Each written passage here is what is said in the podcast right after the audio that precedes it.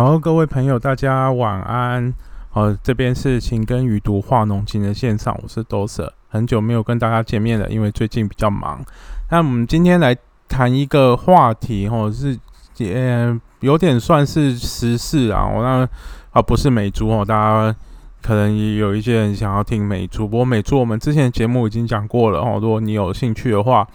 可以回去听前面的美猪降临那一集的。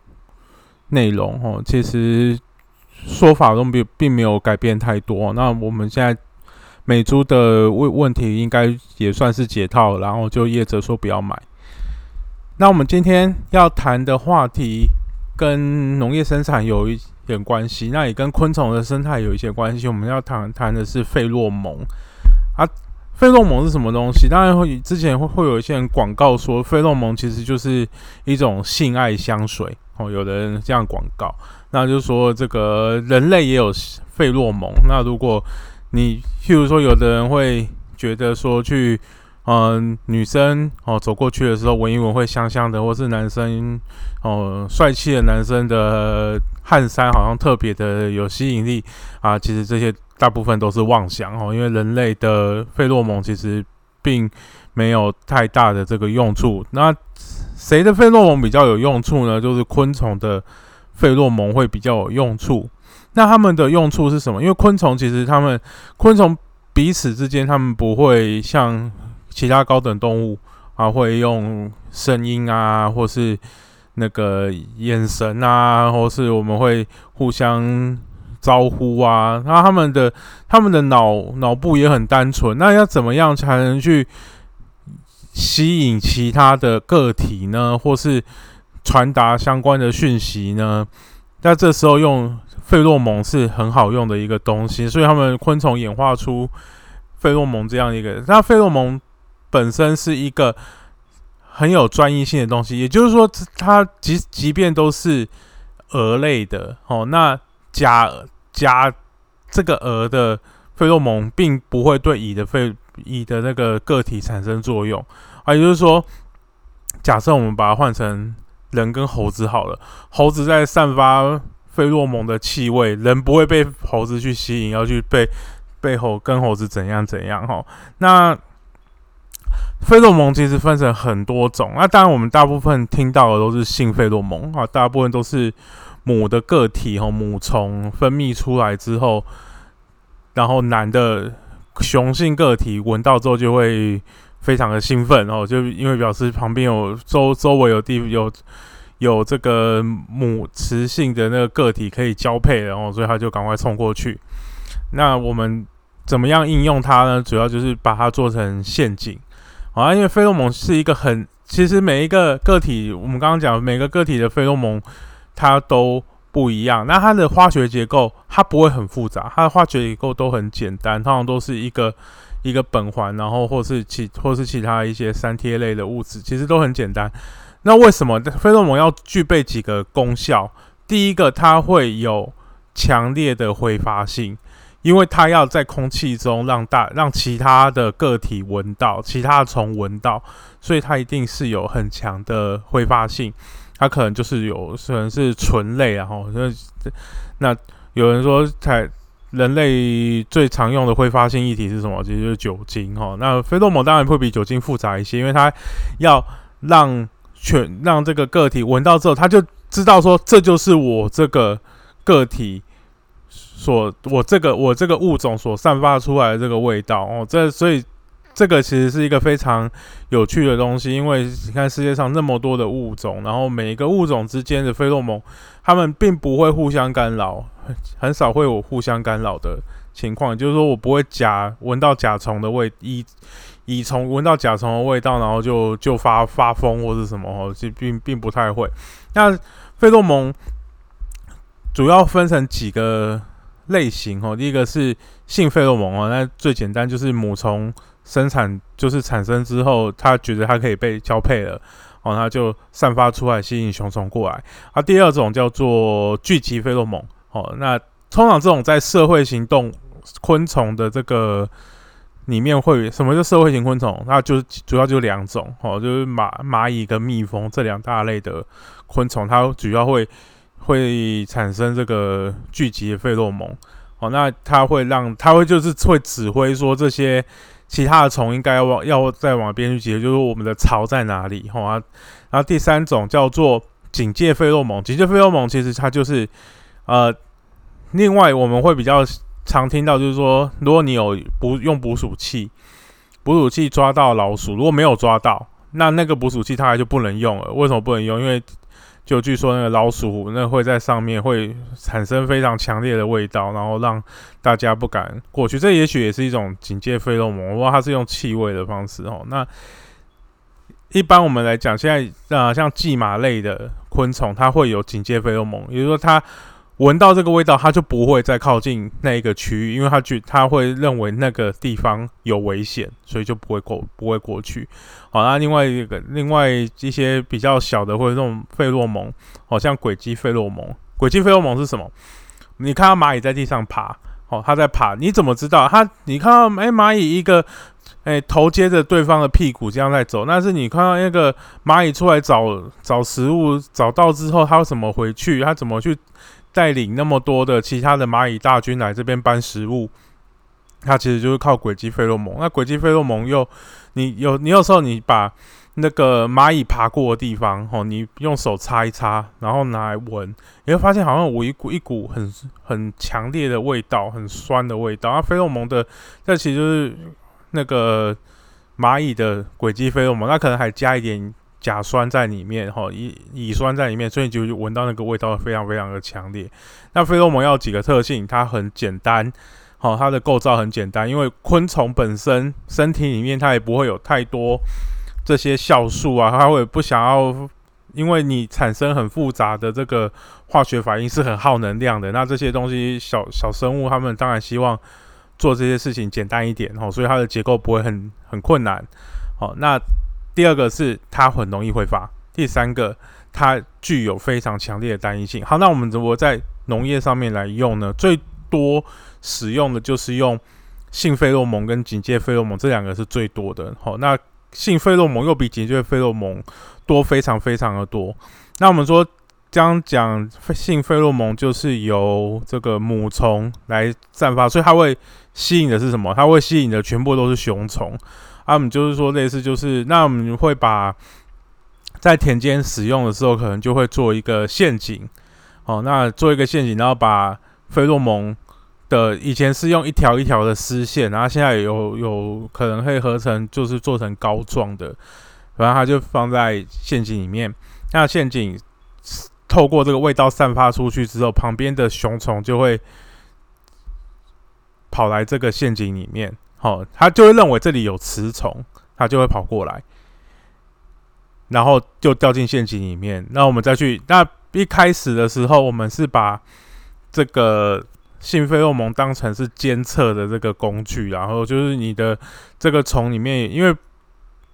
你的区域里面可能也有其他的雌虫在，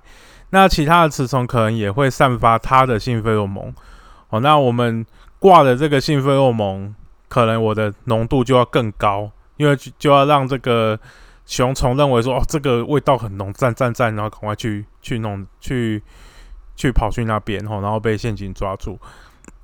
一开始我们都觉得这个性费我们就大概就是作为一个辅助监测的这个方式。那从去年开始，我们都知道，去年台湾开始有秋行菌虫跑进来台湾，那现在已经落地生根了，然后它已经。逐渐会变成台湾本土的一种虫害之一，而它其实它是蚯蚓菌虫，去年已经广告过很多次，其实它是斜纹叶蛾的亲戚啊，哦，所以它费洛蒙的构造上面是差不多，但不过斜纹叶蛾的费洛蒙并不可，并不会吸引到蚯蚓菌虫。我们刚刚讲的性费洛蒙，它有非常强烈的这个专一性，哦，因为当你当你一个斜纹叶蛾的母虫哦，散发味道，然后来了一个球形菌虫的成的雄虫来跟它交配的时候，又没有办法交配，然后所以它那个更没有用，所以它不会去做这样的事情。在防治上面来说，哈，现在如果是惯性农法的话，它会有一些农药可以食用哈，因为它跟刚刚讲的跟纤维叶蛾是很接近的这个物种，所以它们的作用机制大概相近的这些药剂，其实上都会都会有一点效。那问题就出在于说，有机的农产哦，那因为蚯蚓菌虫进来，我们说它最喜欢吃的是什么？它最喜欢吃玉米，所以今年的有机玉米大家都面临了一场浩劫，因为没有虫，没有药可以用。那你就说啊，那个用苏力菌不就好了吗？那蚯蚓菌虫它有一个特性，它会在它的幼虫会在新叶里面，它会在因为那个玉米长出来的时候，它里面会有一层一层那个包起来的地方，那它的幼虫就会在那个包起来的地方拼命吃，吃完之后又拉了一大堆大便在那边。你看到新叶上面有有这个。很多虫粪，大家就知道是蚯蚓菌虫干的哦。那那个斜纹叶道吃的方式比较不一样，它比较偏向在地面这边在移动，或是在叶叶子上面直接在吃，所以苏力菌比较有办法直接让这些斜纹叶道吃到。那蚯蚓菌虫去直接去吃吃到苏力菌的机会比较低。那因为苏力菌又是一个你要让想办法让虫吃掉。哦，才有办法才能够活，才能够发挥作用的这样的一个生物农药，所以在防治蚯蚓菌虫上面，苏力菌的效果其实没有非常的好，这是因为虫的习性的问题。那另外有机的防治方式其实就所剩就无几了，因为你不能喷药哦，它又不像斜纹叶道，比斜纹叶道来的时候虽然也很恐怖，但是它不像它其实它还。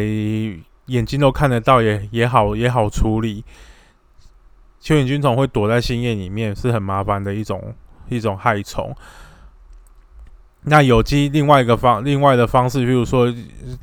像是用这个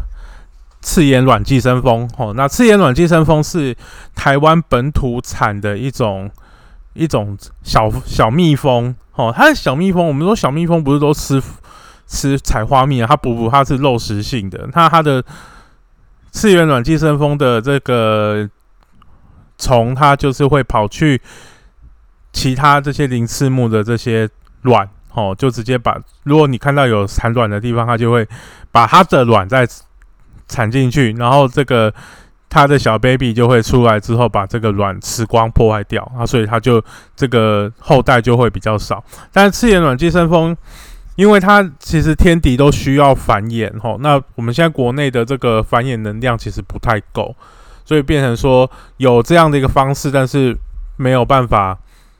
有足够的产量让有机或是惯性的农友通通都拿得到哦。因为养天敌是一个专业，没有那么简单啊。我们国内常常都是靠苗栗改良场在养啊，养完之后其实都很成本价的在卖给。卖给别人，然后现在民间有一些业者在养，不过养的速度真的比较慢，跟不上。那有些农民就会想说，那我可不可以把费洛蒙拿来用？哦，费洛蒙拿来用的目的就是说我一样，我就降低成成虫的密度，对，雌虫还是会在外面飞。但是让它找不到雄虫可以产卵的、可以交尾的时候，它就它生下来蛋就会变空包蛋，就比较没有用。如果我挂把那个费洛蒙的的这个 trap 哈，把那个陷阱挂比较多的情况之下，是不是就可以减少球形菌虫的这个损害？很多有机农友是这样在想。啊，之前那个国内有费洛蒙的权威哈，是有两个权威，然后一个权威是这个。药毒所哈，那另外一个生比较贴近业界的这个权威是朝阳科技大学的应用化学系哦，那他们专门都在做费洛蒙的这个生产，所以台湾有很多的费洛蒙都是从朝阳科大这边在寄转出来的，好，他们非常专心在做这一块东西。那去年蚯蚓菌从一开始的进来的时候，其实朝阳科大就已经。因为国外会有会有文献，就是这个费洛蒙的结构是怎么样。啊，只要知道结构，哦，对于这个合成化学的这些专家来讲，做费做费洛蒙这件事情就没有那么困难。因为你只要知道化学式，你就可以想想得出怎么样去合成这个这个化合物哈，那费洛蒙合成出来啊，它的确也合成出来了，那也拿给也一开始也拿给农民用了，那但是后来就被房检局就喊停，说不行。为什么？因为在台湾现在费洛蒙被视为是一种农药哦啊，所以你因为你是农药，就必须受到农药管理法的管理，那去就要做这样的一个限制。哦，那因为蚯蚓菌虫它是新兴的害虫，所以在进来的时候，呃，必须遵照政府的这个防治措施。到现在来讲啊，现在已经过一年了啦，哈，现在还是在紧急防治期哦，所以，嗯，我们现在不会看到有有农药上面是写说它可以防治蚯蚓菌虫，都是政府有直接公告才可以。那这它并没有去公告费洛蒙，那为什么会这样子呢？主要是他们。防检局这边认为说，这个费洛蒙是一个监测的用途，而不作为防治的这个用途哦。因为单单只有费洛蒙的时候，它没有办法把这些害虫杀掉，它必须搭配一个陷阱哦，才有办法去做。那我们说，有惯性的农友，基本上它事实上受害是有限的，因为它可以靠其他防治。这个斜纹叶道尔的这个药剂哈，或是有一些是公告的紧急药剂，事实上作用机制差不多啦。哈。它只要有药，它可以大大部分来讲都可以减缓蚯蚓菌虫在冠型田里面的这个繁衍的状况，所以它都可以获得控制。我们还有玉米可以吃，但是对于有机的农友来说，他真的手上就没有任何的武器。那这个时候，房检局还。嗯，我们不能评论说房检局做这件事情是对或错，因为它可能会有它法规上面的考量。但实际上面来说，农友的确就少了一个非常好用的这个武器。因为现在有蛮多的农有机农民，他对于虫害的控制，他真的开始用费洛蒙在做控制了。那配费洛蒙搭配这个陷阱的这个方法，事实上它的确。不是直接的把虫害控制住哦，但是它也是一种整合性的这个管理哦。那我们是希望说哦，未来可以尽快然后房检局能够把这个秋形菌虫的费洛蒙可以让它可以让大家公开的来使用哦，因为不然，因为在这个蚯蚓菌虫它现在在台湾已经固定一年了哦，它如果你现在后面在研，在应应该是在做相关的这个生态研究。那这个生态研究如果做完，应该要赶快把这个可以用的药剂让农民自己去防治哦。因为之前可能不给用，可能是因为说在还全台湾还在做一些做一些调查，所以农民如果自己滥用药剂的时候，可能会造成一些干扰，然后 fiber 这个不是很清楚。但你让这些农民赶快有可以用的药，而且费洛蒙本身它对整个环境是安全的。你说费洛蒙很多会不会造成环境上面的这个失调？因为我们刚刚讲的费洛蒙，它是一个很专一的化合物，它也只有单一的这个物种它会被吸引。那你说如果造成秋形菌虫在国内的？族群失调，那就让它失调啊，因为它是外来害虫啊。如果能够消灭它，不是最好吗？好，那我们希望这件事情可以尽快有一个好的这个结果。好，我们今天的分享哈就到这边。好，我们应该下个礼拜开始就会恢恢复这个每个礼拜会有定期的这些议题啊。好，那请大家再多多的。如果有任何对于 podcast 上面想要我们谈什么样的议题，吼，可以呃在我们的粉丝页面上面来留言。啊，我们粉丝页面哦准准备要突破两千赞哦，感谢各位的支持。好，那我们今天的就聊到这边，OK，拜拜。